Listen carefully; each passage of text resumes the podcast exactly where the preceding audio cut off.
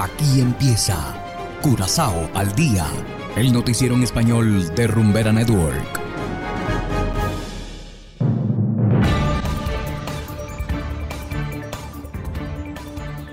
Muy buenas tardes, estimados oyentes de Curazao al día. Hoy es miércoles 9 de febrero de 2022 y estos son los titulares. Casa del Venezolano y Fundación Venex anuncian taller sobre violencia de género ex funcionario arrestado por fraude con fondo Disostén. Y en internacionales, familiares de bebé asesinado en Trinidad piden dar a conocer paradero de su hermana. Esto es Curazao al día con Ángel Van Delden.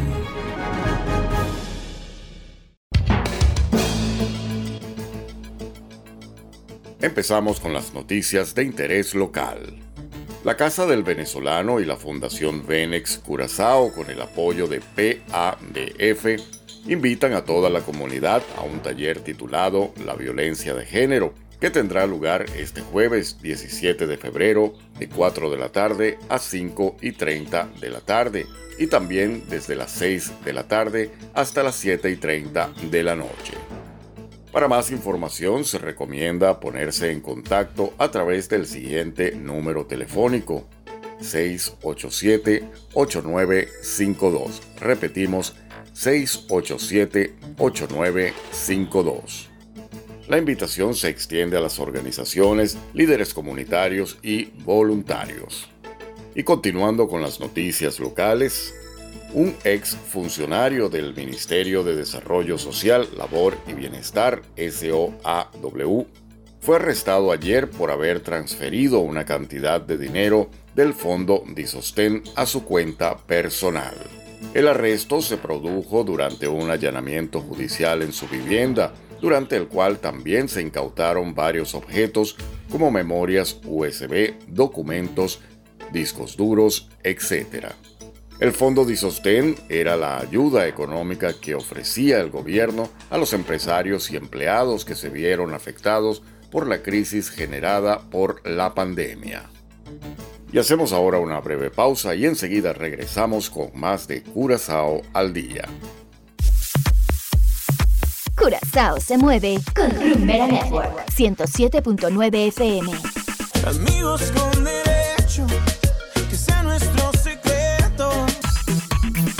para darle rumba a tu vida.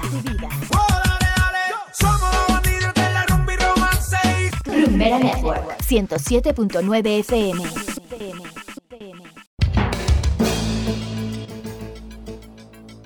Continuamos ahora en el ámbito internacional. Los familiares del bebé venezolano asesinado por la Guardia Costera de Trinidad y Tobago exigen al gobierno de la isla liberar a su hermanita de dos años, quien se encuentra en custodia de las autoridades desde el día del suceso. La voz de América nos amplía. La conmoción persiste entre la familia del niño venezolano que murió luego de que la Guardia Costera de Trinidad y Tobago disparó a una embarcación cargada con migrantes, alegando defensa propia. Eh, aparte de dolor, rabia rabia por, por, por cómo se dieron todas las cosas, porque un niño de un año creo que no, no merecía morir de esa manera, ¿entiendes? Y que por lo menos este, son personas que a diario luchan es con inmigrantes, con personas que están tratando de pasar a este país, a ver si podemos sobrevivir. ¿ves? Entonces no entiendo por qué, por qué pueden, pueden una, una persona, qué corazón puede tener una persona al dispararle a un bote donde vienen más de siete, ocho niños, donde vienen un poco de mujeres. El padre del niño tenía ocho meses trabajando en la isla. La madre emprendió la travesía con los hijos desde Delta Amacuro hasta Trinidad para reunirse con él. Sin embargo, hoy se encuentra herida en un hospital de Trinidad. El disparo, al parecer, es un disparo que tuvo en el brazo que le atravesó el brazo a él y como llevaba al niño en los brazos, el niño murió en los brazos de la, de la madre porque por la misma bala, pues. Incluso le rozó, creo que parte del pecho. En comunicación con Boa desde Trinidad, sus parientes urgen al gobierno de la isla que les entregue a la niña de dos años, que también viajaba en el bote. Su mamá pierde su, su bebecito y entonces también la alejan de su niña. Entonces ellos alegan de que la niña está bajo una cuarentena, no entiendo por qué Cuatro agencias de Naciones Unidas y la Comisión Interamericana de Derechos Humanos dijeron estar profundamente consternados por la muerte del bebé venezolano cuando la Guardia Costera de Trinidad interceptó la embarcación en la que viajaba con su madre.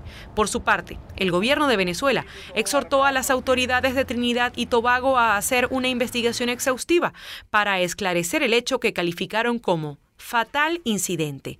En los últimos tres años, al menos un centenar de migrantes venezolanos han muerto o desaparecido en alta mar al salir de su país en embarcaciones que zarpan ilegalmente.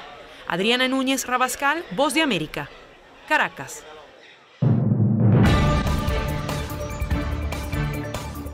Y de esta manera, estimados oyentes, llegamos al final de Curazao al día. Agradeciendo por la sintonía, los invitamos a descargar la aplicación Noticias Curazao, disponible totalmente gratis desde Google Play Store. Trabajamos con muchísimo gusto para ustedes, Saberio Ortega, los controles y ante los micrófonos Ángel Van Delden. Tengan todos una feliz tarde y será hasta la próxima.